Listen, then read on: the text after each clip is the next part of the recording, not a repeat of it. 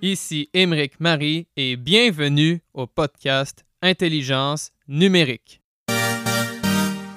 Mon objectif est de vous faire découvrir des dirigeants, entrepreneurs, consultants, professeurs, étudiants et toute personnalité qui œuvre dans les domaines de la transformation numérique, dont le Bitcoin, les crypto-monnaies, la blockchain, la finance décentralisée et plus largement les technologies financières.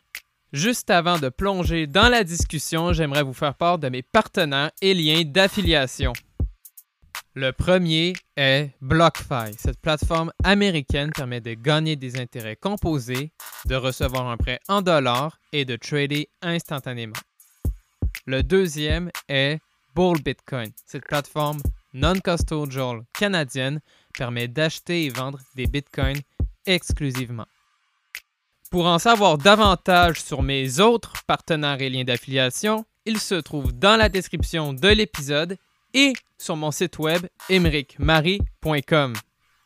Je suis un étudiant de nationalité canadienne et française à HEC Montréal.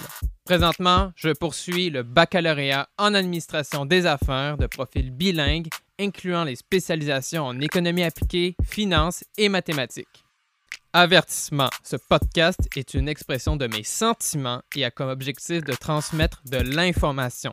Ce n'est en aucun cas une stratégie d'investissement ou de conseil financier pour acheter ou vendre des actifs ou pour prendre des décisions financières. Surtout, faites vos propres recherches. C'est parti pour l'épisode. Bonne écoute. Alright, je suis avec Frédéric Plamondon, qui est conseiller principal au développement académique chez l'Académie de la transformation numérique et il est aussi professeur au département des relations industrielles de l'Université Laval à Québec. Salut Frédéric, je suis très content que tu sois présent. Merci, merci, ça me fait bien plaisir d'être là. Ça fait plaisir. Alors, juste pour commencer, peux-tu un peu me dire ton parcours passé, les, tes occupations présentes? Oui, ben oui, certainement. Je vais commencer juste par, juste par corriger une petite erreur qui est vraiment pas grand-chose. En fait, je suis chargé de cours au département des relations industrielles. Professeur, c'est une appellation contrôlée euh, pour d'autres personnes que moi. Mais euh, en fait, mon, parcours est assez euh, éclectique, je dirais. J'ai commencé d'abord par faire un baccalauréat en philosophie, donc philosophie classique, les histoires de la pensée occidentale. Ensuite, j'ai euh, commencé à enseigner au cégep, en philosophie évidemment. Fait que je fais partie de tous ces profs-là qui enseignent euh, cette matière-là, parfois incomprise, parfois appréciée du cégep. Euh, j'ai ensuite fait une maîtrise en philosophie du droit. Où je me suis intéressé plus aux questions d'interprétation dans le domaine ben, juridique, notamment dans les cas difficiles, c'est-à-dire les cas pour lesquels il n'y a pas de précédent ou il n'y a pas de jurisprudence qui peuvent guider la décision d'un juge ou d'une juge. Puis finalement, ben, euh, je me suis dirigé vers le doctorat en relations industrielles avec une, euh, expertise en gestion des ressources humaines dans un contexte de changement euh, technologique. le lien entre les trois éléments, des fois, il est difficile à faire. Il y a plein de gens qui font des faces quand j'en parle mais c'est assez simple, c'est que l'humain est toujours un peu au cœur, c'est-à-dire qu'est-ce qui détermine les choix, les décisions de l'être humain, euh, comment est-ce qu'on hiérarchise, par exemple, les valeurs qui vont nous faire prendre des décisions plutôt qu'une autre, euh, quels sont les différents cadres théoriques ou les cadres sur quels cadres de, quelle conception du monde s'affrontent, par exemple, pour comprendre les mêmes problèmes? Puis ça, bien évidemment, si on, si on part d'un point de vue plus théorique, c'est plus abstrait un peu, mais quand on l'amène dans le domaine des ressources humaines, ça devient vraiment euh, riche parce que ça permet de comprendre comment les travailleurs, les travailleuses, les employés d'une organisation, comment les organisations réagissent, puis comment la, pratique même de la gestion des ressources humaines est modifiée par nos croyances, en fait.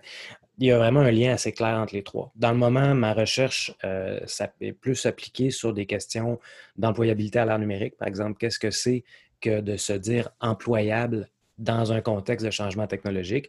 Euh, puis là, ben, j'ai été servi cette année parce qu'avec la pandémie, puis avec le télétravail, mm-hmm. ça modifie tous les codes, ça modifie les relations. Puis il y, a beaucoup de services de ressources humaines qui se sont retrouvés un peu dans le flou par rapport à comment ils devaient faire ça, qu'est-ce qui allait être fait, etc. Fait que je m'intéresse à ça, puis je m'intéresse au ce qu'on pourrait appeler les nouveaux objets de gestion, d'un point de vue de la recherche, évidemment. Les nouveaux objets de gestion, c'est par exemple euh, jusqu'où est-ce que les gestionnaires peuvent agir sur leurs employés en télétravail? Le télétravail, ça mêle le bureau, la maison, ça mêle le rôle professionnel avec la vie familiale, ça mêle un paquet de trucs. comment les gestionnaires, jusqu'où les gestionnaires peuvent agir là-dedans pour venir euh, contrôler, surveiller, etc., etc. Qu'est-ce qui est possible de faire? C'est quoi les mélanges qui sont faits? Ça, c'est du point de vue de la recherche. Du point de vue de mes activités plus professionnelles, ben, je suis conseiller euh, principal à l'Académie de la transformation numérique. Mon rôle, en gros, c'est de faciliter le maillage entre les chercheurs de l'Université Laval, euh, donc de la communauté universitaire de l'Université Laval, nos partenaires euh, d'affaires ou plus corporatifs, puis d'autres parties prenantes là, euh, qui sont à même de comprendre c'est quoi les besoins de formation des organisations, de nos clients. Dans le moment, on est plus en B2B, on est en business to business. Euh, on ne donne pas beaucoup de services. En fait, on ne donne pas de services encore aux individus, mais ça va, ça va finir par venir, ça fait partie de notre mission. Fait que mon rôle, c'est de travailler là-dessus puis d'évaluer si les euh, formations, euh, la qualité des formations, en fait, qu'on va partager ou vendre à nos partenaires puis à nos clients je, suis un peu là-dedans. Fait que c'est une espèce de rôle entre, entre l'aviseur conseil, euh, l'intelligence stratégique, je dirais, puis le développement des affaires, puis le développement académique. Fait que je, suis dans une drôle de chaise où il y a un gros mélange des eaux, ce qui rend ça vraiment très intéressant. Oui, en effet. Et mmh. pour euh, là, plonger dans, le vif du sujet, peux-tu me parler alors, qu'est-ce que l'Académie de la transformation numérique? Et en fait, c'était mmh quoi les, problèmes que ça vise à résoudre? Bien, euh, l'ATN, comme on aime l'appeler, l'Académie de la transformation numérique, on, c'est long comme titre, fait qu'on réduit ça à ATN. Euh, ben, L'ATN est né en fait euh, d'une entente entre l'Université Laval, donc la rectrice de l'Université Laval, Sophie Damour, puis le gouvernement précédent, qui comprenait déjà, avant, de passer la balle au gouvernement actuel, qui comprenait déjà que l'État québécois allait avoir un sérieux coup de barre à donner en matière de de, transformation numérique de l'État, entre autres, mais euh, aussi en matière de formation du personnel de l'État, donc, des employés de l'État. Ça a été la, première, le premier élément de déclencheur. Ensuite, euh, les employés de l'État, c'est aussi des citoyens et des citoyennes, évidemment. Ce qui fait que cette réflexion-là s'est faite à plus grande échelle sur l'ensemble, je dirais, là, de la, euh, des, des, citoyens, citoyennes du Québec. C'est-à-dire, qu'est-ce que l'Université Laval a à offrir qui pourrait être au personnel de la fonction publique, donc aux fonctionnaires, parafonctionnaires, etc., euh, pour les aider à avancer, à cheminer dans cette formation-là qui est tournée vers le numérique. Euh, puis aussi, après ça, comment est-ce qu'on peut euh, être utile pour mettre l'épaule à la roue dans cette transformation numérique-là de l'État, incluant évidemment la société civile. C'est de, ça, ça c'est un peu l'idée, si on veut, qui était, à la base. Puis l'ATN elle-même est née d'un accord ou d'une entente entre le secrétaire du Conseil du Trésor qui finance les premières activités euh, de l'Académie, puis euh, ensuite l'Académie elle-même fait son propre développement des affaires, dans lequel je suis moins impliqué. Mais, euh, mais c'est venu de cette entente-là. Fait qu'il y a eu d'abord un financement qui est venu du secrétaire du Conseil du Trésor, avec qui on travaille de très près, la plupart du temps, entre autres avec le cabinet de M. Kerr, où est-ce qu'on est en relation assez fréquente. Puis après ça, ben, de nos partenaires. Puis dans nos partenaires, ben, on compte euh, notamment des, c'est des grandes organisations comme Industriel Alliance, par exemple, comme euh, SSQ Capital, comme euh, l'UMQ aussi. On a, on a une entente avec l'UMQ, entre autres. c'est ça. Donc, l'Union des municipalités du Québec. Ce genre de choses-là. Fait que c'est, dans cet environnement-là où on travaille, ce qui rend la chose à la fois très excitante, mais aussi complexe parce que les intérêts de tout un chacun sont assez différents. Les attentes aussi. ce qui fait qu'on est dans une situation où il faut manœuvrer dans beaucoup d'intérêts différents. Puis ça, fait, ça finit par faire une toile assez complexe, mais qui est vraiment payante parce qu'on est, si on veut, connecter sur, euh, c'est un mot que j'aime pas beaucoup, mais sur l'écosystème du numérique, en tout cas, au moins dans la vieille capitale. D'accord. Dans ce sens-là, c'est un rôle important. Et juste pour ceux que ça soit peut-être flou dans leur tête, dans le fond, qu'est-ce que ça veut dire la transformation numérique? Ça, c'est une excellente question et c'est une importante question, excellente question, puis difficile question à répondre. Oui. Euh, pour, tout le monde, d'abord, quand on parle de transformation numérique, il n'y a pas de consensus sur le sens qu'il faut donner à cette expression-là. Pour la comprendre, il faut la Puis là, je m'excuse, je vais, parler un peu comme un, comme un chargé de cours, mais ça ne sera pas long. C'est que transformation numérique, en fait, le, terme découle de l'industrialisation. Dans toute l'histoire du 20e siècle, il y a eu différentes phases d'industrialisation. L'industrialisation, c'est, si on veut, l'adoption généralisée d'une nouvelle technologie de production, donc d'un nouveau mode de production. là, on les connaît, la machine à vapeur qui a marqué la révolution industrielle en Angleterre, puis qui a été adoptée partout. Puis après ça, le taylorisme qui a été adopté partout aussi comme mode de gestion, si on veut. Ces deux éléments-là ont accéléré l'industrialisation des sociétés modernes. Jusqu'à la jusqu'à l'utilisation de l'électricité, du pétrole, etc., qui était une phase, une autre phase d'industrialisation, la création des usines, une autre phase d'industrialisation, le micro-ordinateur, la miniaturisation, le nucléaire, une autre phase d'industrialisation importante. Puis avec les technologies de l'information, bon, on arrive aujourd'hui à une phase d'industrialisation importante qui est celle qui est la 4.0, si on veut. C'est là-dedans que s'inscrit ce qu'on peut appeler la transformation numérique. Maintenant, au niveau euh, de la business, au niveau organisationnel, c'est bon pour comprendre c'est quoi transformation numérique, de la distinguer de la modernisation des systèmes. Il y a une différence fondamentale entre une compagnie, une organisation qui modernise certains systèmes dans le but d'optimiser ses processus puis de les rendre plus efficients, plus efficaces, puis une, une organisation qui décide de modifier son modèle d'affaires pour le rendre compatible avec l'environnement numérique. Par exemple, entre un commerce qui décide d'intégrer un CRM, euh, donc pour gérer des clients, par exemple, ou quelque chose comme Salesforce, pour l'utiliser afin d'optimiser des systèmes. Ça, c'est, on pourrait dire que c'est une transformation numérique, mais c'est une modernisation d'un ancien système, le but étant de commencer à collecter de la donnée, à faire de l'intelligence d'affaires, etc., etc. Fait que ça peut mener vers une transformation numérique. Mais le commerce qui était de plein pied avec pignon sur rue, qui vendait des souliers, qui soudainement décide de passer complètement à euh, du commerce électronique, bien là, il y a une transformation numérique profonde parce que c'est le, modèle d'affaires qui change complètement. Fait les deux, c'est bon de faire des distinctions. Maintenant, ben, quand on parle de transformation numérique, il y a de, modification, de transformation du modèle d'affaires pour le rendre compatible avec le numérique. Bien là, après ça, il y a différents niveaux de transformation numérique. au niveau euh, stratégique, au niveau organisationnel, au niveau opérationnel, puis on peut décliner ça dans plein de façons différentes. C'est pour ça que c'est difficile de décrire exactement c'est quoi la transformation numérique, puis qu'on ait un consensus là-dessus, parce que ça prend plein de formes différentes en fonction des besoins spécifiques de chacune des organisations. Euh, par contre, si euh, tu es intéressé, puis si les gens sont intéressés, même à HEC, il y a un, de vos chercheurs, je pense, ou même peut-être, je ne sais pas s'il est professeur, en tout cas, il est au moins chercheur qui s'appelle Grégory Vial, qui, qui, est au département des technologies de l'information, qui a écrit un très bon papier, je pense, en 2017-2018 à ce sujet-là particulier. Ce qui fait que ça, ça hmm. vaut la peine. Le papier est assez clair par ailleurs. C'est pas, euh, on n'est pas dans, la, dans les hautes abstractions philosophiques. C'est un des papiers bien rédigés que j'ai vu. Puis je pense qu'il euh, identifie 28 définitions différentes de ce qu'est la transformation numérique. Ce qui fait que, par, partant de là, je pense qu'on je peux vous laisser tirer des conclusions, là, mais c'est ça. C'est un mot qui est difficile à décrire. Moi, j'aime bien, sur le plan social, j'aime bien l'inscrire dans la révolution numérique, comme on en parle là, comme étant un phénomène. Puis du point de vue organisationnel, j'aime ça lui donner différents niveaux, différentes hauteurs. C'est-à-dire, est-ce que c'est une transformation numérique du modèle d'affaires en profondeur? Là, on est au niveau stratégique.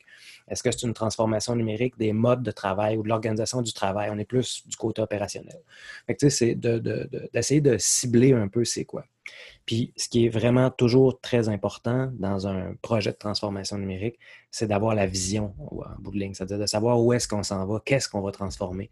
D'où l'intérêt de parler de la transformation numérique au niveau stratégique. On pense à notre vision au niveau opérationnel, au niveau organisationnel, etc. Ça aide un peu à faire de l'espace là-dedans. OK. Et dis-moi, sur une ligne du temps, en fait, la transformation numérique, ça commencé quand? Là, je vois actuellement, on a été vraiment, c'est le cas de dire, catapulté, propulsé à vitesse x10 avec la pandémie, malheureusement. Et alors, et tu penses, au final, c'est ça va être quoi la, période de fin de cette euh, ère-là, si je peux dire?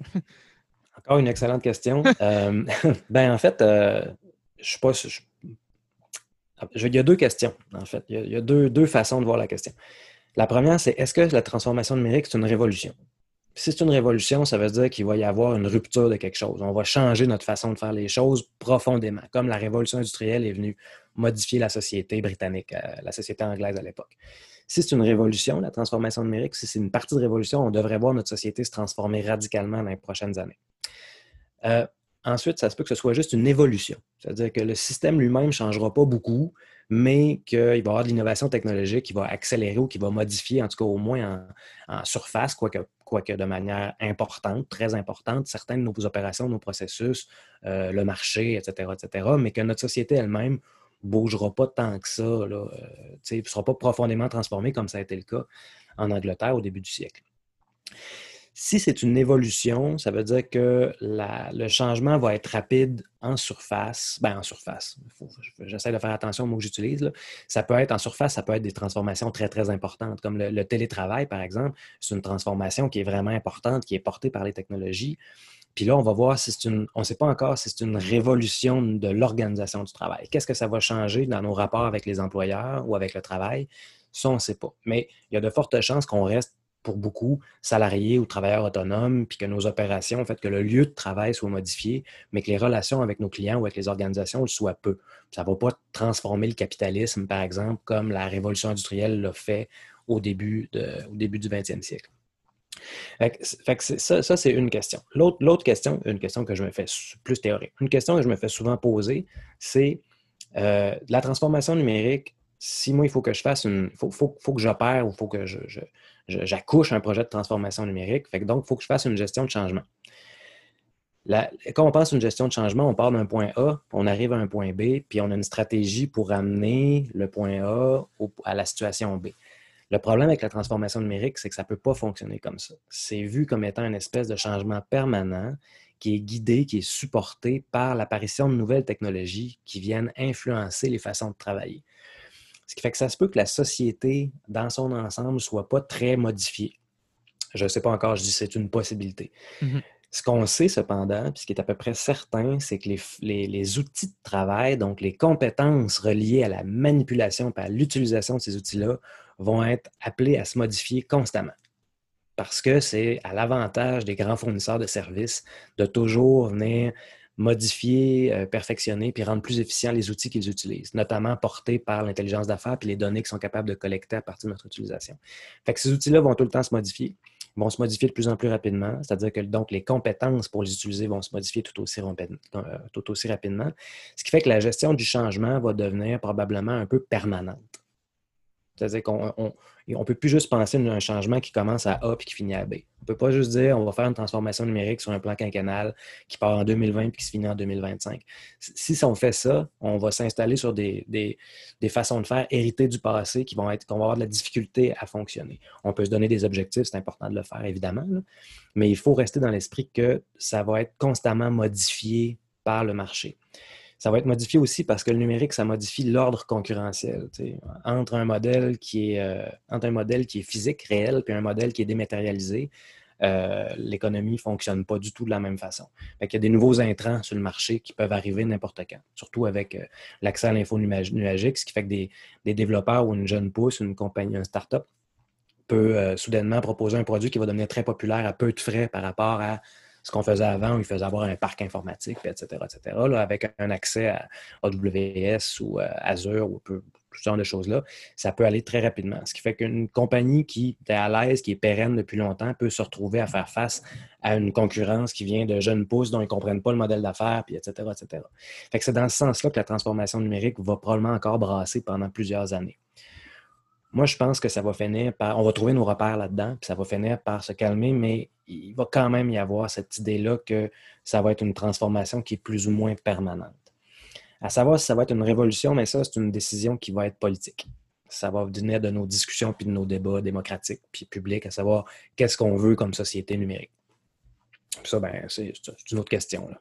Mais sur le plan organisationnel, il faut s'attendre à ce que ce ne sera pas de la gestion de changement qui commence à une place puis qui finit à une autre place, puis après ça, on est bien quelques années. Ça va être constant.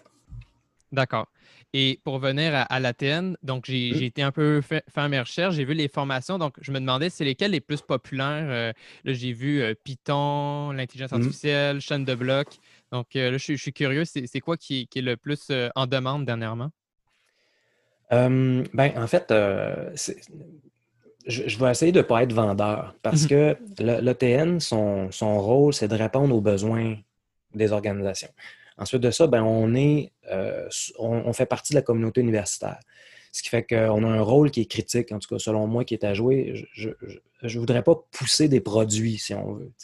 L'idée ici, c'est que les organisations trouvent, identifient les formations qui sont plus à même de répondre aux besoins spécifiques qu'ils vont avoir. Puis, par exemple, dans le cas de Python, euh, dans le cas de Python, il y, a plein de, besoins, plein de demandes qui, qui, d'organisations qui ont besoin de Python, mais le c'est pas la popularité de ce langage-là ou de cet outil-là qui détermine son utilité dans les organisations, ce qui fait qu'il faut être prudent avec ça quand on, pousse ce genre de choses-là. Mais dans les formations de l'ATN, qui sont, euh, je dirais, du terroir ATN, euh, celles qui sont les plus populaires dans le moment, qui, répondent à des besoins, c'est beaucoup des formations qui sont assez, je dirais, qui portent plus sur le caractère humain de la transformation numérique. Protection des renseignements personnels par exemple. C'est quoi le cycle de gestion n'est pas la protection des renseignements personnels? Euh, ça, c'est une formation qu'on a travaillée avec la direction des technologies de l'Université Laval, puis euh, la FSA, entre autres, pour essayer de vraiment avoir les, dernières bonnes pratiques les plus à jour par rapport à ça, puis de fournir ça dans un format qui est assez euh, convivial. Une heure, une heure et demie de formation, puis on passe à autre chose si on veut, puis c'est en ligne.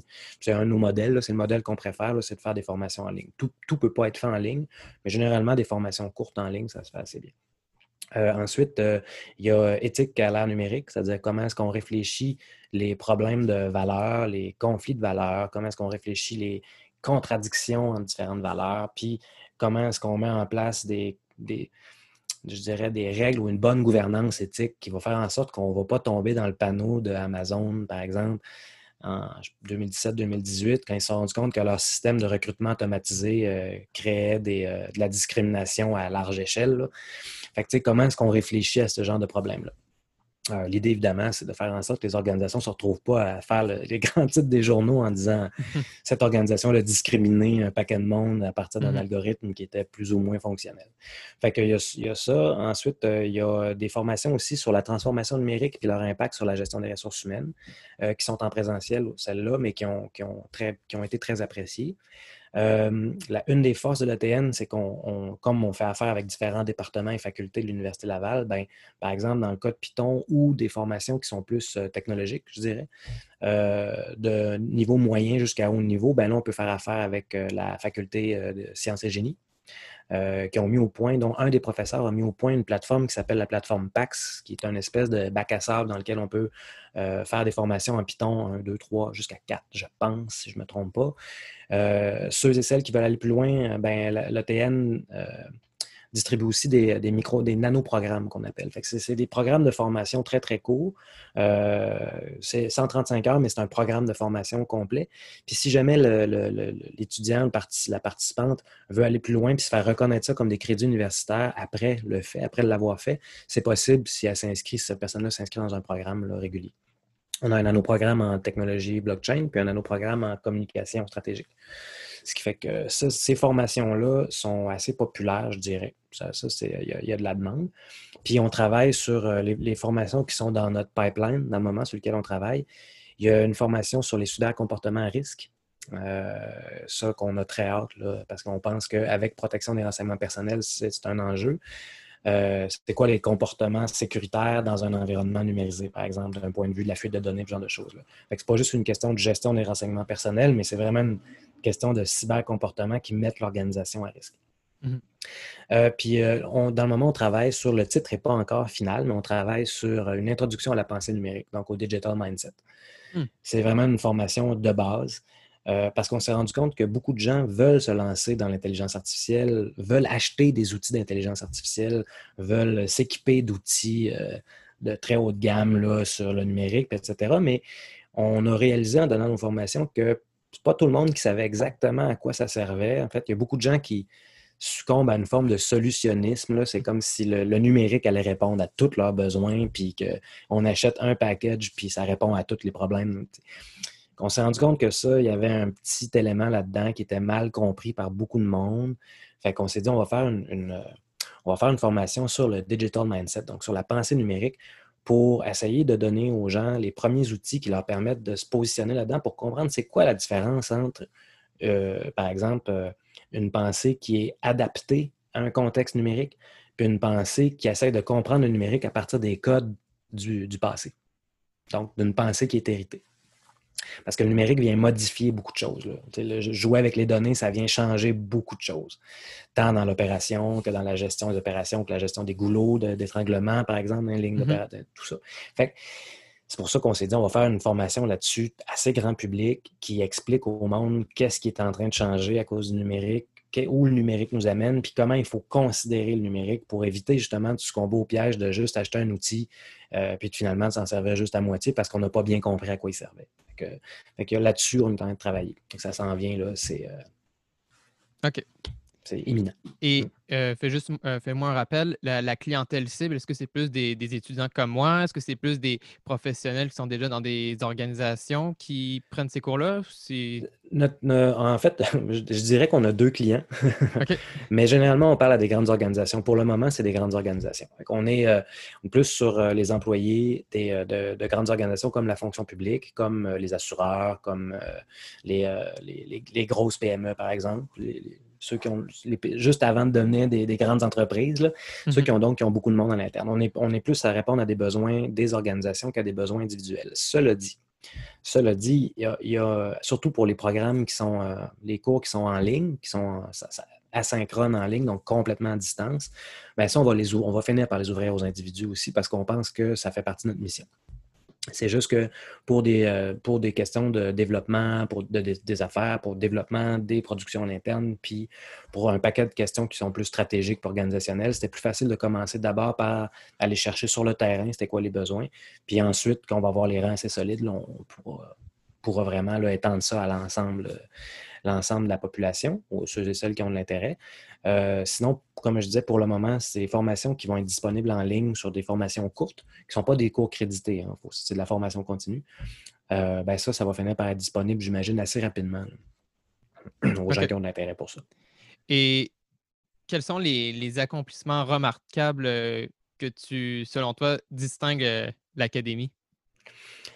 Ben, dans, moi, ce que, ce que j'aime le plus, en fait, dans le moment, c'est d'avoir été capable, puis d'être encore capable de le faire, de justement mailler euh, les intérêts, je dirais, euh, les intérêts plus euh, commerciaux de l'ATN avec le monde de la recherche universitaire. Donc, tu sais, l'ATN participe à des projets, est impliqué dans des projets de recherche. On ne fait pas juste préparer des formations pour les vendre. Ça fait partie de la game, évidemment, parce qu'il faut arriver à subventionner nos activités, mais à financer nos activités. Mais on est aussi impliqué dans des projets de recherche. Entre autres, il y a un projet de recherche, moi, que j'aime beaucoup, euh, qu'on fait avec euh, les euh, Puissances 11, qui est comme le regroupement des compagnies d'assurance à Québec, sur l'impact des nouvelles technologies sur les femmes employées par des compagnies d'assurance. Ça va affecter beaucoup de monde. les processus, les, Robotic Process Automation, les outils de, RPA vont influencer beaucoup ces femmes-là au travail, qui représentent une majorité, si on veut, euh, euh, des, employés qui occupent ces fonctions-là. Puis ça va, il va avoir, avoir des conséquences sur eux, des impacts importants, fait qu'on veut être capable de les mesurer. ça, c'est un gros projet de recherche qui est financé par le Canada, euh, qui implique trois centres de recherche. Un centre de recherche à la FSA, la Faculté des sciences de l'administration, un centre de recherche à la Faculté des sciences de l'éducation, le centre de recherche en données massives de l'Université Laval, euh, l'Académie de la transformation numérique. Puis c'est un projet sur deux ans qui est assez ambitieux parce que deux ans, c'est court. C'est un, une grosse affaire. Puis nos partenaires, ben, c'est des compagnies d'assurance qui euh, nous donnent du temps, si on veut, du temps d'employés. Euh, pour qu'on puisse rencontrer leur employé, poser des questions, aller sur le terrain, puis etc. Ce genre de projet de recherche-là, moi, je trouve que ça, l'ATN, ça place l'ATN comme un joueur important qui arrive à faire le pont entre la société civile, donc le, monde en général, les intérêts universitaires, puis qui arrive à faire sortir, si on veut, ce qui se fait dans nos laboratoires de recherche, puis à rendre ça utile pour, euh, pour l'ensemble, finalement, de la société québécoise ou les organisations qui trouvent ça important. Ça, euh, à mon avis, puis il reste encore beaucoup de travail à faire, mais ça, à mon avis, c'est probablement ce qui donne le plus de valeur à l'Académie de la transformation numérique. C'est ce rôle-là d'être un espèce de médiateur entre les besoins euh, de Québec ou du Québec puis ce qui se fait dans les laboratoires de recherche. Ça permet de faire briller ce qui se fait dans les laboratoires de recherche. On est impliqué aussi sur un, un autre, euh, un autre projet de recherche qui sert à développer la plateforme PAX dont je, disais, dont je parlais tantôt, qui est un projet de recherche qui est piloté par la Faculté des sciences et génies de l'Université Laval mais qui a reçu un financement quand même euh, important du ministère euh, de l'Économie et de l'Innovation. Ce qui fait que c'est vraiment des projets le fun parce que ça nous permet, c'est ça, on, vient comme des espèces de médiateurs ou de diplomates entre, mm. des, entre le monde des affaires, la société civile, puis ce qui se fait dans le laboratoire. Puis ça, moi, je pense que c'est ce qui donne le plus de valeur à l'ATN dans le moment. Et là, tu as donné beaucoup d'indices, mais pour résumer, euh, là, je, mettons, je me mets dans, la peau d'une organisation, ce que je sais que, par exemple, à, Montréal, il y a aussi l'ESG, de l'UQAM qui a mm-hmm. aussi des, cours de numérique et aussi ben, l'école des dirigeants à HEC Montréal. Donc, pourquoi mm. prendre euh, ben, plus l'ATN qu'une autre, euh, euh, si tu veux, comme elle, de, l'université qui offre des, formations continues ou autres mm-hmm. au niveau du numérique? Ben, comme je disais tantôt, je ne voudrais pas être vendeur de l'ATN au sens strict. Je, je vais la représenter évidemment de manière positive, c'est sûr, mais, mais euh, l'important pour les, pour, les organisations, pour les gens qui, écoutent, c'est vraiment d'essayer d'être, c'est vraiment d'être capable de cibler le besoin pour être capable de trouver la meilleure offre possible de formation ou la meilleure solution possible qui va satisfaire ce besoin-là. C'est pas un. Puis, tu sais, je dis ça, puis euh, c'est, important parce que collectivement, si on parle de l'ensemble, on ne peut pas s'en sortir si on est tout en compétition tout le temps, puis qu'on essaie de vendre des produits, on essaie toujours de pousser nos produits. Il y a, un ensemble de besoins qui c'est tellement énorme, les besoins de transformation numérique, c'est tellement diversifié que c'est difficile à saisir au sens strict. Ce qui fait que l'important pour les organisateurs, c'est vraiment de cibler le besoin. Là où l'ETN a, par exemple, une valeur ajoutée, c'est qu'on est à côté sur une grande université qui développe ses propres, je dirais, ses propres créneaux d'expertise. Euh, à Montréal, c'est un gros centre urbain aussi. On pense qu'il y a le MILA qui est là, il y a Scale AI qui est là, puis bon, il y a tout ça. À Québec, on a un parc technologique qui est super important, puis qui est déjà maillé avec l'Université Laval, puis certains des centres de recherche comme euh, l'Institut informatique et données, par exemple, euh, le Centre de recherche en données massives, tout ce qui se fait en intelligence artificielle. À l'Université Laval, il y a ces expertises-là qui sont bonnes à aller chercher pour les gens qui sont euh, à Québec, ben, c'est sûr que le premier stop, c'est l'Université Laval. Mm-hmm. Pour l'ensemble du Québec, ce qui est important de, savoir, c'est qu'il n'existe pas que Montréal sur la carte. Il y a maintenant Québec aussi, ce qui fait qu'il euh, y a une saine compétition là. Vous pouvez appeler HEC, on peut appeler le MILA, on peut parler à Scale AI, puis après ça, si on va avoir un comparatif, puis avoir des nouvelles informations, bien maintenant, on peut appeler l'ATN, on peut appeler l'Université Laval. On peut, il y a comme un, il y a un autre joueur, je dirais, universitaire, très, très proche de la recherche, qui est là puis qui est disponible. Ça veut dire que ça, il y a moyen maintenant pour les, pour les clients de toutes ces organisations-là, il y a moyen maintenant de faire des comparables puis d'identifier lequel va mieux répondre à ses besoins en termes de prix, en termes de solutions euh, technologiques, en termes de philosophie, en termes de ce qu'on voudra, mais il y a maintenant une offre sur la, sur la table qui me semble pour les consommateurs, les clients, être plus intéressante euh, que s'il y avait juste un pôle plutôt que l'autre. L'OTN est dans une position agnostique, c'est-à-dire qu'on n'a pas de préférence. On travaille avec du monde du privé, on travaille avec du monde de. on, est un, on est un hub, si on veut. OK. Ce qui fait que, tu sais, si, euh, si par exemple, euh, je vois pas, je, vois pas vraiment d'enjeu à part, les discussions qui en découleraient, si par exemple une organisation de Québec disait ben j'ai besoin de telle formation, puis je pense que c'est juste à Montréal, je pense que l'OTN serait dans une position où je serais très à l'aise d'appeler cette personne-là ou de communiquer avec ce qu'elle est un autre, dire c'est quoi que tu pourrais offrir pour ce client-là, puis après ça, on pourrait avoir une discussion pour voir quelle solution est la meilleure. Fait qu'il y a, il y a vraiment cette idée-là, on ne pousse pas un produit, on est l'Académie de la transformation numérique ce qui fait que notre position est plutôt neutre là-dessus.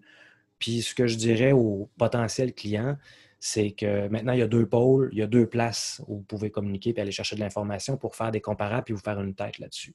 Je pense que c'est comme ça, là, on arrive à un, espèce de compromis sur le marché qui est intéressant pour tout le monde, puis qui est payant collectivement. Et je suis curieux, quels ont été les, les plus gros défis euh, pour développer la TN?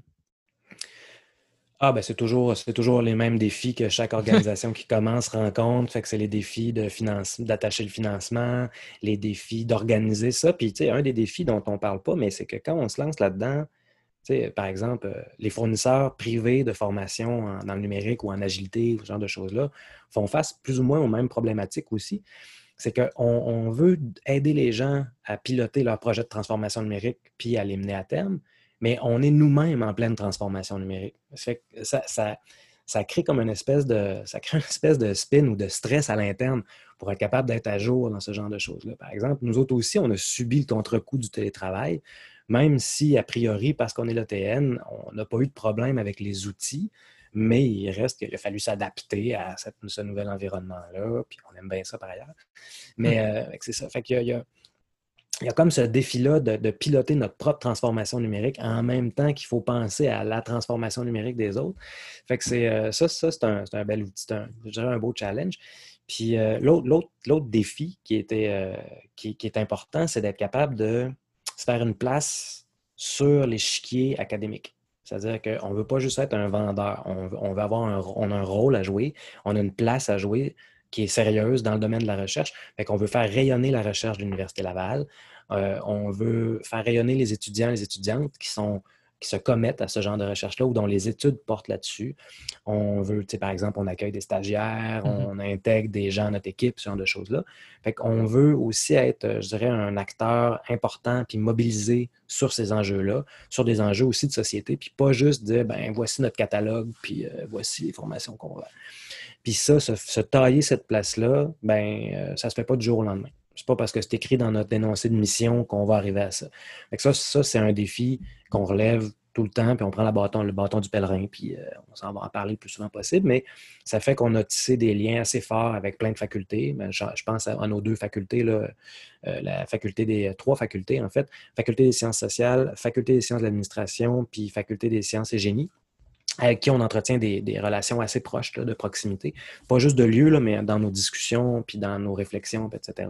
Ce qui fait que quand on a des besoins, on se parle, on jase, etc. Mais ça, prendre cette place-là dans le monde académique, alors que notre, euh, notre rôle premier, c'est pas de faire de la recherche, c'est de vendre des formations, bien ça, c'est un, un défi qui est quotidien. Je comprends. Et là, plus en fonction de tes euh, spécialités, expertises, peux-tu me dire c'est quoi les opportunités du numérique et là, euh, ben, dans les relations industrielles et les ressources humaines notamment. Oui, ben, ça, il y en a vraiment beaucoup. Puis, euh, je, puis là, ben, je, je, vais être euh, réaliste. Il y a des opportunités, puis il y a, proportionnel aux opportunités, il y a des pièges.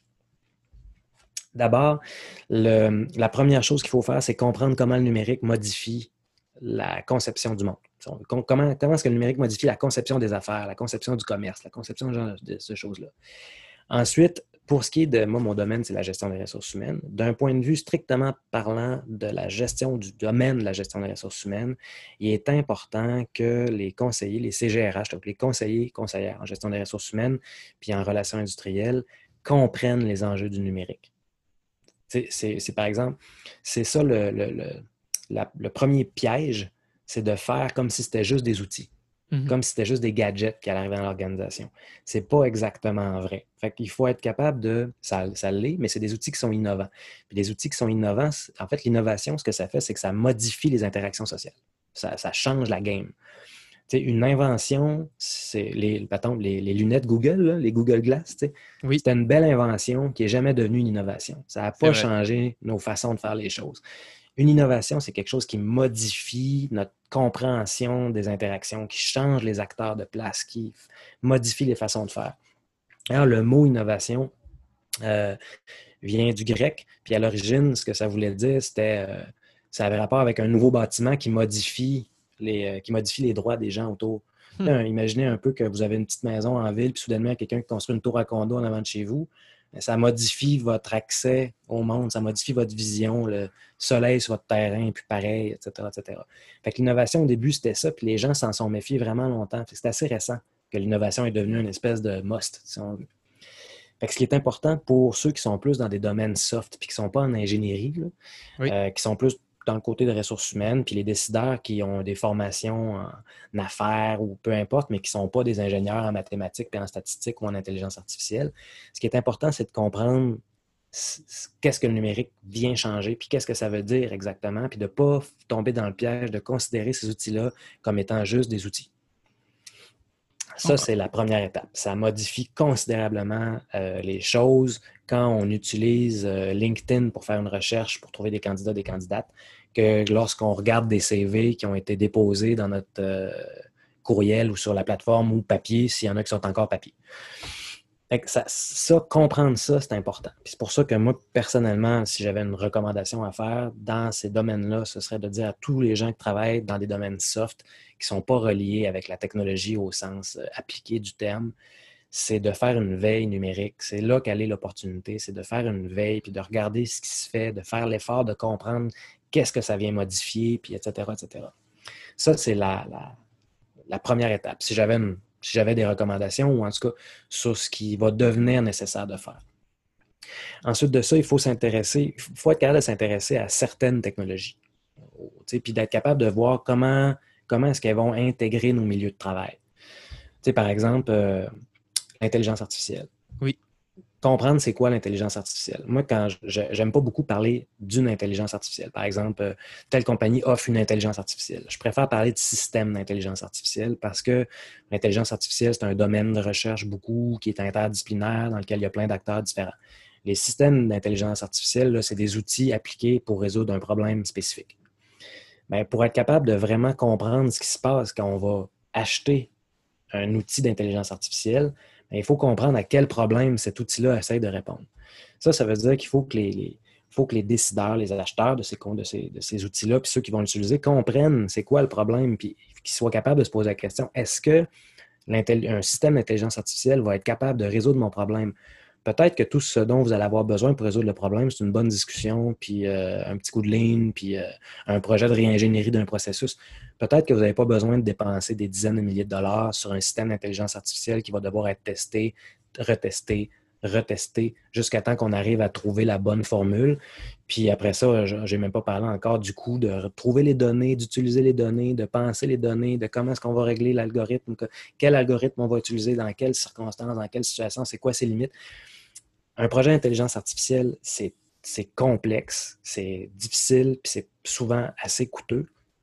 Fait que ça vaut la peine que ceux qui veulent intégrer ça dans leur domaine soient capables de réfléchir à ces enjeux-là. C'est pour ça que je pense que ce qui s'en vient dans un avenir plus ou moins rapproché, c'est une offre de formation qui répond à ça, hmm. qui répond à ces questions-là.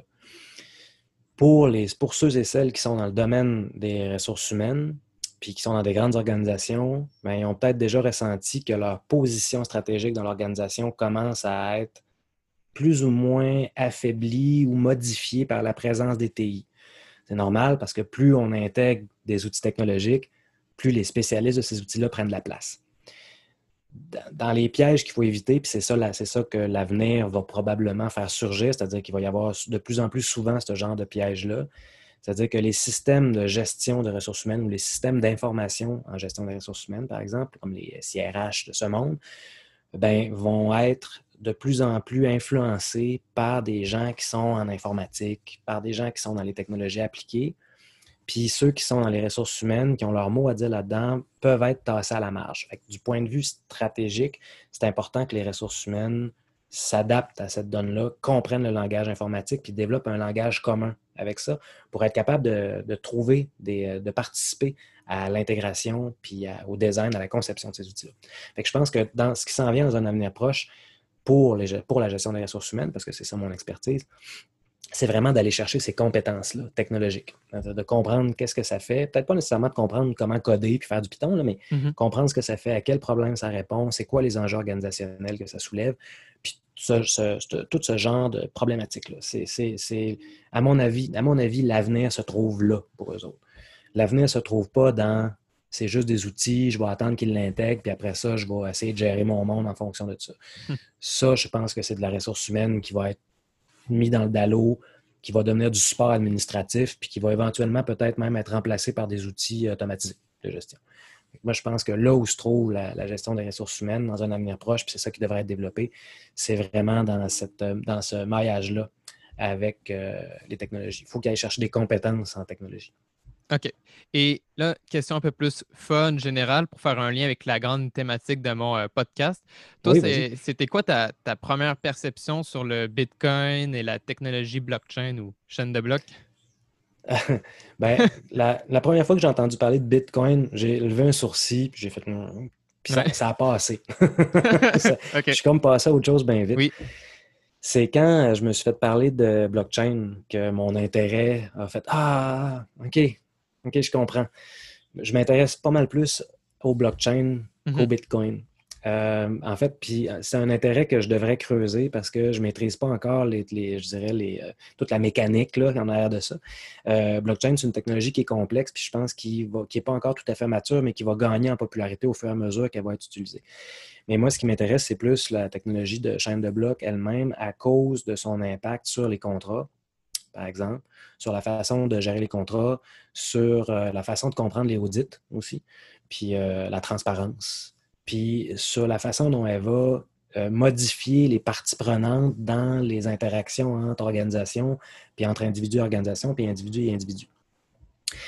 Ensuite de ça, le, fait que ça, ça, ça va modifier beaucoup de choses parce que le, smart contract, la, le blockchain appliqué au contrat, bien évidemment, ça fait en sorte que les notaires vont devoir s'adapter à une nouvelle réalité.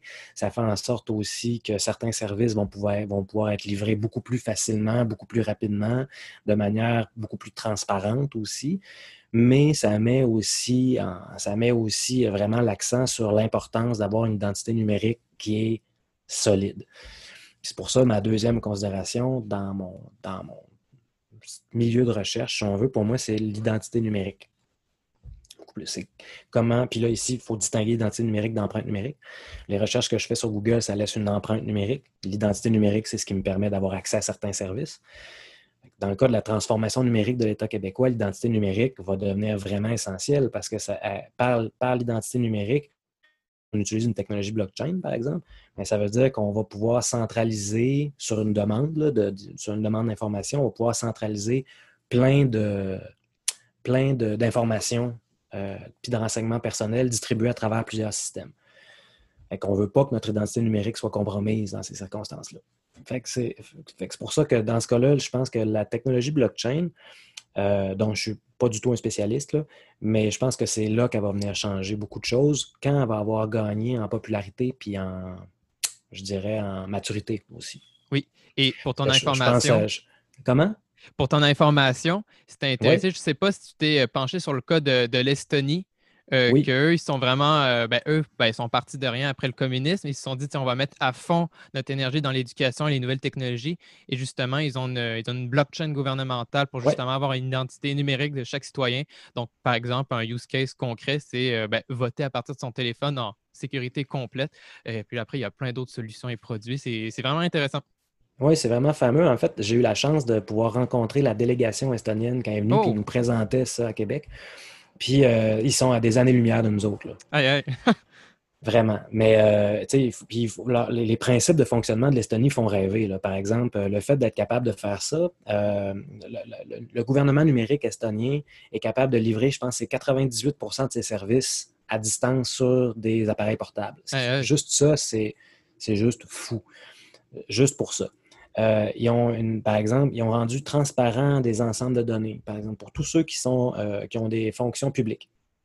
Donc, des responsables de l'État qui, qui, occupent une position qui est publique puis qui doit répondre à des besoins du service, comme les politiciens, ce genre de choses-là. Bien, on peut voir, on est capable de voir toutes leurs possessions. Fait tous les biens matériels, hmm. les, euh, les, maisons, les propriétés, les, etc., tout ça sont capables d'apparaître les utilisateurs, les citoyens et citoyennes ont un contrôle presque total sur l'information euh, qu'ils qui distribuent, puis ils savent toujours qui est venu consulter leur dossier, pourquoi. Fait qu'il y a eu des cas, par exemple, où des médecins ont consulté le dossier de patients euh, sans justification raisonnable. Puis il y a des patients qui s'en sont rendus compte, puis euh, il y a eu des, suspensions, des radiations, il y a eu des procès.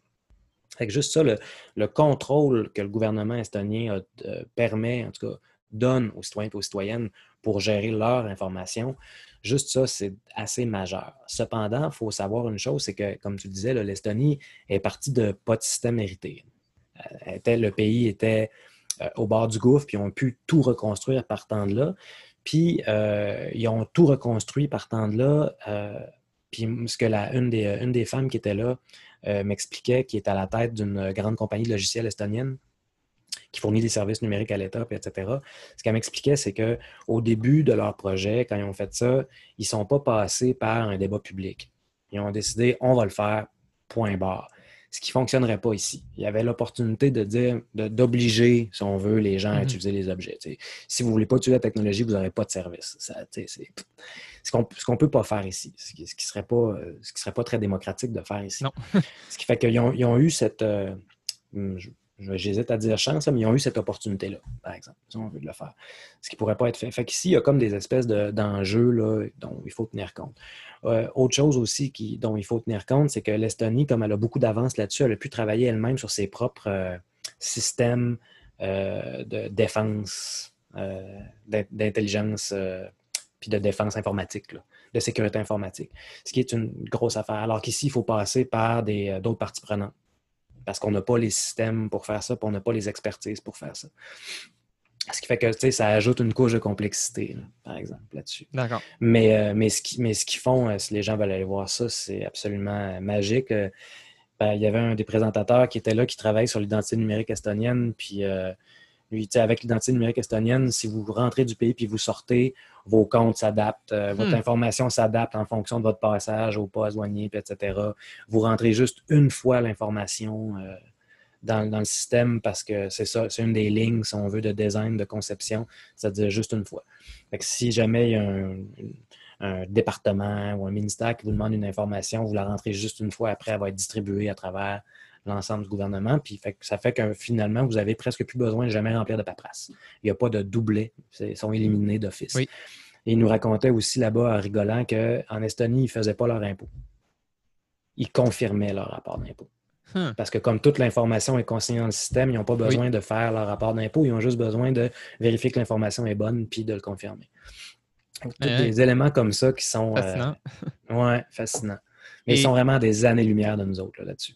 Et euh, ben, évidemment, l'Estonie, c'est un leader en Europe. Et est-ce que, à ta connaissance, tu connais d'autres pays en Europe ou peu importe où dans le monde qui, justement, ils sont euh, vraiment euh, à fond dans les, nouvelles technologies et la façon dont fonctionne leur société? ben, un exemple qui est un contre-exemple en même temps, je dirais la Chine. Oui. oui, non. Mais l'idée ici, c'est de rester prudent avec ces technologies-là. Là. Mmh mais euh, avec le crédit social chinois, par exemple, qui est un, qui est un exemple de ce qu'il ne faut pas faire, à mon avis, mais qui montre en même temps jusqu'où on peut aller. Euh, ce qui fait que ça, ça c'est quelque chose. Sinon, euh, toutes les grandes, toutes les sociétés proches de nous, l'Angleterre, la France, etc., ont toutes des, toutes des réussites puis des échecs. C'est rare que ça fonctionne mur à mur comme l'Estonie. Ça, j'en connais pas encore. Peut-être que je me trompe, là, mais j'en connais pas encore. Certains systèmes fonctionnent plus que d'autres. Par exemple, euh, en France, euh, ils ont mis sur pied un système qui permet de gérer la recherche d'emploi puis de, de, mieux coordonner le marché de l'emploi en France, par exemple. ils ont jeté le vieux système, puis ils ont essayé celui-là en formule bêta, puis ça a fonctionné super bien. Fait que là, ils continuent à y aller. Puis l'intérêt de ça, c'est que ça leur permet de pomper des données sociodémographiques super importantes hmm. qui sont de meilleure qualité. Euh, L'Angleterre a ses réussites, ses grands échecs. Euh, les États-Unis aussi. Le Canada a ses, échecs aussi. J'imagine qu'il y a certaines réussites. Euh, mais quand je pense à Phoenix puis à Saga en Ontario, c'est ça. c'est difficile puis c'est complexe. Je ne connais pas d'autres pays ou d'autres États comme l'Estonie. Euh, peut-être peut qu'il y en a, mais moi, personnellement, je ne les connais pas, mais je présume que c'est pour ça qu'on entend si souvent parler de l'Estonie en exemple quand elle présente ses affaires. C'est parce qu'ils sont un peu à la tête du peloton, euh, loin devant. Et une de mes dernières questions, euh, dis-moi, là, on a parlé beaucoup de technologie, d'innovation. Donc, au final, selon toi, si tu devais miser, ça serait quelles les, plus grandes innovations à, venir au final qui vont vraiment modifier notre dans, dans, nos habitudes de vie ou quoi que hmm. ce soit? Je, je pense que ça, c'est une grosse question parce que c'est rare qu'une technologie vienne toute seule. Ouais. Euh, ça vient tout le temps dans une espèce d'écosystème. Par exemple, euh, la presse imprimée de Gutenberg ou le modèle T de Ford, ils n'ont pas tout inventé d'un coup. La presse imprimée de mm. Gutenberg, l'encre existait, le papier bon marché existait, il y avait déjà des, presses qui existaient. Le génie du Gutenberg, ça a été de comment on va tout mettre ça ensemble pour faire quelque chose de très efficace. Même, mm. chose, pour la, même chose pour le modèle T de Ford, c'est la même affaire. Est-ce que c'est le modèle T de Ford qui a provoqué des changements sociaux ou est-ce que c'est la chaîne de production puis le Fordisme qui l'ont fait? Là, il y aurait matière à débat, mais les deux ne peuvent pas être vraiment séparés. Fait que dans le cas des nouvelles innovations qui viennent, euh, je pense que le 5G mélangé avec les données massives, puis les capacités d'analyser, puis de travailler, de valoriser les données massives, ça, je pense que ça risque d'avoir un impact majeur dans, dans notre façon de consommer. je, vais présenter ça comme ça.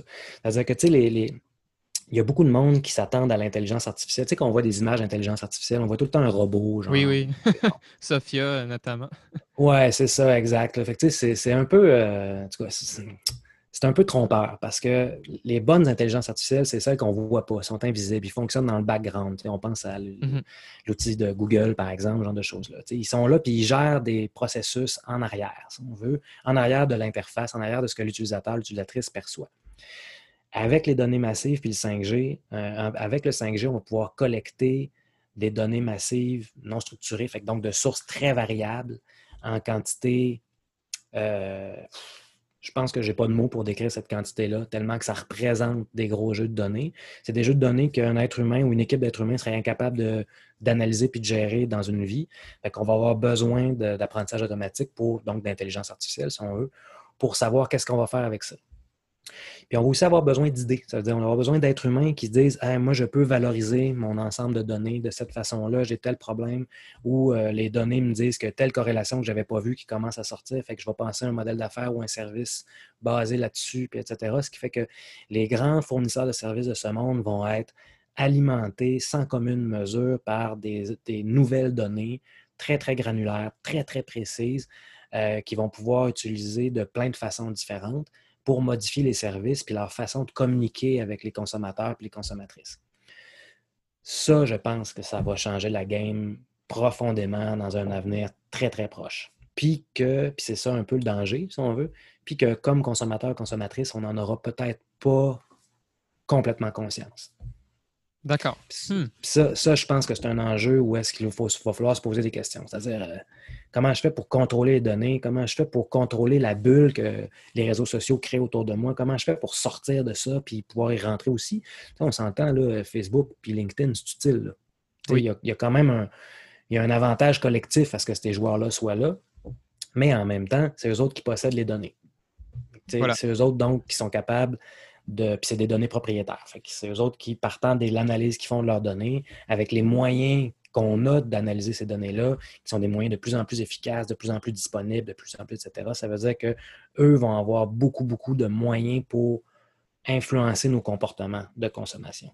C'est là que je pense qu'il faut être prudent dans l'avenir, puis en même temps, qu'on ne peut pas nier que ça va être beaucoup d'opportunités. Oui. OK. Alors... Moi, j'irais vers ça beaucoup, vers ce mélange-là entre le 5G, la collecte de données puis l'apprentissage automatique. c'est vraiment intéressant, oui. Mm. Euh, bon, ben, c'est à, noter, à surveiller de proche. Alors, pour, euh, pour, si tu veux conclure l'enregistrement, je, je, pose deux dernières questions, c'est plus général. Euh, alors, et après, tu pourras me poser une question pour moi. OK, d'accord, parfait. Alors, première question, c'est quel est ton livre le plus marquant ou préféré? Et boy! ben, en fait, euh, j'en ai plusieurs. Là, fait c'est ça, c'est ça, c'est des questions tough. Mais dans le moment, je suis en train d'en lire un qui est absolument fameux, que j'adore, euh, qui, est, qui est vraiment accessible, euh, qui s'appelle Future Histories, qui est ça ici. OK. Hmm. Future Histories d'une femme qui s'appelle Lizzie O'Shea, qui est une avocate, O'Shea O'Shea, O'Shea, je ne sais pas comment le prononcer, mais qui est une avocate qui a écrit un livre qui dit en gros, si on veut penser l'avenir du numérique, il faut pas juste considérer l'avenir, il faut comprendre comment les technologies ont modifié le passé. Il faut comprendre quel sens ça a donné au passé pour être capable de penser à un avenir qui, mérite d'être vécu, l'avenir qu'on veut dans le numérique. Fait que, son, son sous-titre est vraiment le fun. C'est euh, Future Histories. Euh, qu'est-ce que Ada Lovelace, qui, a travaillé avec Babbage pour faire les premiers softwares, si on veut, euh, Tom Payne, Paris, euh, Can Teach Us About Digital Technology, puis elle a fait le tour de la création de comment la technologie est venue influencer la création des systèmes de surveillance de la police, mais aussi des mouvements sociaux, etc. C'est vraiment fameux et très, très bien écrit. Moi, je le recommande là, euh, pour, pour, plusieurs, en fait, là, qui auraient de l'intérêt là-dedans parce que ça se lit euh, tout seul. Tout seul. je peux me permettre d'en donner un, oui, deuxième. Ben oui, oui, oui, je suis très curieux. Un deuxième qui est du terroir canadien, qui est juste à côté de moi aussi C'est euh, plus un, je dirais, c'est pas un manuel de classe, mais c'est un livre plus scolaire un peu. L'avantage de livres comme ça, c'est qu'on n'a pas besoin de les lire d'une page, d'une couverture à l'autre. On peut juste cibler la section qui nous intéresse. C'est euh, technologie et société. Euh, les réseaux sociaux, le pouvoir, les inégalités. C'est pas un livre qui est militant. Ça, parle de réseaux sociaux, pouvoir, inégalité, mais c'est pas quelque chose qui, on ne parle pas de marxisme et tout ça. C'est juste euh, dans l'histoire récente, comment les technologies sont vues modifier les euh, rapports de les pouvoirs puis les interactions entre tout le monde puis la société en général c'est plus d'un, c'est vraiment un point de vue de comment les technologies de l'information et des communications modifient la société au sens strict. Fait que c'est, c'est pas, c'est pas euh, rien de, c'est pas ça prend pas un doctorat du tout pour lire ça. On peut, à rigueur, on peut laisser ça au salon puis aux toilettes puis lire ça euh, degré comme ça quand ça nous tente. Mais c'est très éclairant pour décoder ce qui se passe. Ça, ça vaut la peine. D'accord. Voilà pour mes deux livres préférés du monde. Ouais, super, super. Et dis-moi, euh, deuxième question, quel est ton meilleur conseil pour atteindre ses objectifs dans la vie? Euh, premier conseil, pas se prendre pour un super-héros. C'est-à-dire, le, le mérite personnel, c'est une dimension parmi plein de dimensions. Tout ne repose pas que là-dessus. Puis pour comprendre c'est quoi le mérite personnel, il ne faut pas regarder où on est rendu, il faut regarder d'où on part. Puis ça, on l'oublie souvent. Fait que si on part d'une condition difficile, ben c'est sûr que ça va être plus, plus tough de se rendre où on veut. C'est pour ça que le mérite personnel, je pense qu'il faut, faut, faut, faut, y accorder beaucoup d'importance, mais en même temps, il faut s'en méfier. Il n'y a pas que ça dans la vie. Puis les gens qu'on perçoit très méritants sont partis d'à quelque part pour comprendre à quel point ils sont méritants, il faut comprendre d'où ils partent, pas où ils sont. C'est un peu comme quand on s'en va faire des cours d'arts martiaux, puis qu'on arrive à quelque part, puis qu'il y a une ceinture noire qui fait des acrobaties vraiment géniales. Mais il ne faut pas oublier que derrière sa ceinture noire, il y a des années de pratique. Mm-hmm. Fait que le mérite, c'est pas où on est, c'est de où on part qui se calcule, à mon humble avis. Puis, deuxième conseil, il faut se méfier du leadership. Le leadership, c'est un concept qu'on ne comprend pas, c'est un concept qui est présenté comme étant le fin mot de l'histoire, mais il faut s'en méfier parce qu'avec le leadership, ce qui vient souvent, c'est un culte du héros. Puis les héros, ils dépendent tout le temps des êtres humains sur lesquels ils sont à côté pour réaliser leur projet. Il n'y a pas de héros tout seul dans la vie, ça n'existe plus dans notre société. Fait que le leadership, il faut s'en méfier, il faut l'accorder. C'est quelque chose qu'on accorde, c'est pas quelque chose qu'on a. Il faut l'accorder aux bonnes personnes ça se peut que ce soit quelqu'un qui n'ait pas tout le mérite euh, puis toute la reconnaissance qu'on voudrait. Mais si c'est cette personne-là qui a le leadership, c'est à qui on l'accorde parce qu'on juge que ça vaut la peine, c'est vers celle-là qu'on devrait se tourner, même si c'est pas quelqu'un de très connu, même si c'est pas quelqu'un qui a beaucoup de sous, même si, etc. Fait que se méfier du leadership, se méfier du mérite. Je note bien. Super intéressant. c'est comme, hmm. c'est un peu provocateur, là, mais... Ça marche. Et alors hmm. maintenant, à mon tour, euh, est-ce que tu as une question pour moi? Euh, oui. Euh, pourquoi le blockchain? Qu'est-ce qui t'a amené dans le blockchain Bitcoin? Euh, ben c'est ça, écoute, pour, pour résumer un peu ma, petite histoire de la blockchain, moi j'ai découvert ça en fait en novembre 2017. en fait, c'est grâce à, mon père que lui est en informatique à, ben, Desjardins. Justement, il y mm-hmm. avait, avec des collègues et autres aussi par lui-même, il avait, il avait entendu parler du Bitcoin et tout. Bon, il a trouvé ça cool, le concept d'une monnaie numérique, euh, dans le sens euh, décentralisé, où là, tu peux faire des échanges entre deux personnes, tu ne passes plus par des intermédiaires, donc suppression de mm-hmm. toute paperasse, c'est sécurisé aussi. Mais ça, tout ce concept-là, bon, il avait trouvé ça cool, mais sans plus. Et c'est en un an de temps qu'on a vu aussi la montée du, prix au niveau aussi de la spéculation, mm-hmm. le, côté investissement, qu'on était comme wow. Et euh, depuis ce temps-là, on s'est vraiment plus penché ensemble dessus. Puis moi, après, je suis parti par moi-même. Et de là, après, ce qui, était, ce qui est fascinant dans la blockchain, toute cette industrie-là, ben, c'est l'innovation qui est exponentielle, puisque, tu sais, on peut parler d'une blockchain de première génération, un peu comme le Bitcoin, où, bon, mm-hmm. euh, comment dire, c'est pas très euh, scalable, comme on dit, dans le sens que c'est très limité. On ne peut pas construire des, des, applications dessus. Les contrats intelligents, ça n'a rien à voir aux contrats intelligents d'une blockchain de deuxième génération comme sur Ethereum. Euh, et de là, parce qu'en fait, Ethereum, si tu veux, c'est un peu le. Ben, y a ils ont leur monnaie numérique qui s'appelle Ether, qui est la mm-hmm. deuxième la plus capitalisée. Et de là, là-dessus, ça, c'est vraiment comme une plateforme pour, euh, dans le fond, ils ont, ils ont en plus, ils ont un langage de programmation unique à eux, ce qui s'appelle Solidity. Et de là, là-dessus, tu peux vraiment euh, programmer n'importe quoi pour faire virer de l'argent et construire, justement des, des, contrats. Et là, dernièrement, la grosse haute activité, c'est la finance décentralisée Et là, dans le fond, pour résumer, euh, Finance décentralisée, ben, ça débloque plein de produits, services que tu peux faire directement avec ton compte euh, sur Internet et euh, tes jetons numériques que tu peux déposer sur des protocoles mathématiques. Et ça, c'est exemple, ben, je ne sais pas moi, tu veux faire un, tu veux avoir un prêt et je sais pas, tu veux, mettons, tu as des crypto-monnaies X, tu veux les conserver mais tu veux pas ça, tu veux les conserver, tu veux pas les vendre et tu as besoin d'argent maintenant, mais tu peux les mmh. déposer sur un protocole mathématique. En fait, c'est une application qui est super belle de, l'extérieur et ben, ça te donne un, prêt en argent tout de suite. Et ça, ce qui est fascinant, c'est que ben, c'est un service que toutes les institutions financières, les banques traditionnelles offrent. Et là, ben, tu n'as plus besoin de passer par ces institutions-là tu as juste besoin d'une connexion Internet. Et tu regardes c'est quelle euh, organisation qui offre ça. Et c'est tout est basé sur la blockchain, donc les mathématiques. Et ça, ce qui est fascinant, c'est que ben, tu n'as plus l'erreur humaine et surtout, c'est que les taux, c'est vraiment compétitif. Et là, il y a énormément d'activités là-dessus. Et hmm. bon, ça, c'est un exemple parmi plein d'autres. Aussi, euh, je ne sais pas moi, des faire travailler ton investissement et avoir des intérêts composés. Ça marche aussi avec le staking, qui est comme une, la deuxième euh, façon de confirmer les transactions, parce que actuellement, le Bitcoin, c'est proof of work qu'on appelle avec le minage. Là, sur Ethereum, ben, c'est aussi proof of work, mais là, ils sont en train de travailler pour virer sur du proof of stake. Et là, c'est dans le fond, ça se, ça marche en fonction du montant d'Ether que tu possèdes. Et là, tu peux déposer sur le protocole et ça, ça te donne un revenu passif la récompense. Donc, hmm. après, imagine, il y a les. C'est géant.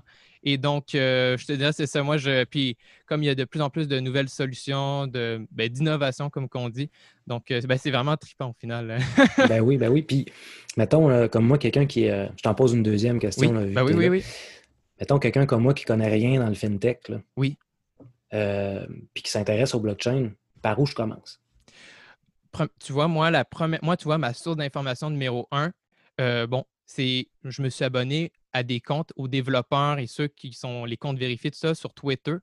Mmh parce que l'activité, si tu veux, crypto-monnaie, blockchain, tout se passe sur Twitter principalement. Tu sais, ils tweetent des, des, informations pour être à jour sur le développement de X et Y projets. Donc, ça, c'est vraiment, euh, je dirais, la, mais au niveau média, pour être informé, mmh ça, c'est Twitter, c'est numéro un. Tu, te, tu, te, tu suis les comptes les, les, plus populaires, les plus connus pour avoir de l'information. Après, euh, Dernièrement, je ne sais pas si tu connais Substack. Oui. Il y a des gens aussi euh, qui ont vraiment une super bonne réputation, qui créent des articles. Euh, pour, mm-hmm. la, pour certains, vraiment, euh, c'est gratuit en plus. Et en fait, c'est ça, ils te font des étapes, par exemple, comment s'initier justement à la finance décentralisée. et là, justement, c'est drôle parce que là, c'est comme il y a un peu une citation ou quelque chose de, drôle. C'est un, un, peu comme bankless, donc sans banque, parce que justement, c'est ça, une fois que tu as tes jetons numériques, ben, tu peux faire plein de services, tu peux jouer avec plein de services comme une banque, mais directement sur des protocoles d'algorithmes mathématiques. Et ben alors, donc, il y a plein d'articles, Twitter, puis euh, ben, je pourrais te même mettre en référence les, mes, liens, tout ça, que, pour apprendre. Parce que moi-même, tu vois, moi, je, suis, je me considère comme un débutant, là, et c'est fou. Dans, ces domaines-là, je pense que c'est sage de se considérer comme des éternels débutants, de toute ah façon, tellement qu'il se passe des affaires. Pardon. Hmm. Alors, écoute, euh, ça m'a fait vraiment un plaisir. Et euh, juste avant, pour ceux qui voudraient en savoir davantage sur ben, l'Académie, la transformation numérique, où est-ce qu'on peut les envoyer? On peut les envoyer sur le site, l'Académie de la transformation numérique. Euh, sinon, ils peuvent communiquer avec moi sur euh, LinkedIn ou par courriel, puis je pourrais te transmettre ça. Euh, tu pourras le laisser à la fin. Oui. Ça me fera plaisir de, de leur répondre. Parfait. Ben alors, Frédéric, je te remercie beaucoup pour l'enregistrement, puis on reste en contact. Ça m'a fait très plaisir. À bientôt. Voilà, c'est la fin et j'espère que vous avez aimé trouver l'épisode très enrichissant. Si vous souhaitez me contacter pour quelconque question ou demande, je suis à votre écoute sur LinkedIn, Twitter, Telegram ou encore à mon adresse courriel. Vous trouverez mes infos pour me contacter sur mon site web emericmarie.com. Finalement, la meilleure façon pour m'encourager est de partager intelligence numérique à votre entourage. N'oubliez pas d'aller consulter mes partenaires et liens d'affiliation pour profiter de leurs services et produits clés en main. Je vous souhaite alors une très très bonne journée ou fin de journée où que vous soyez. À bientôt.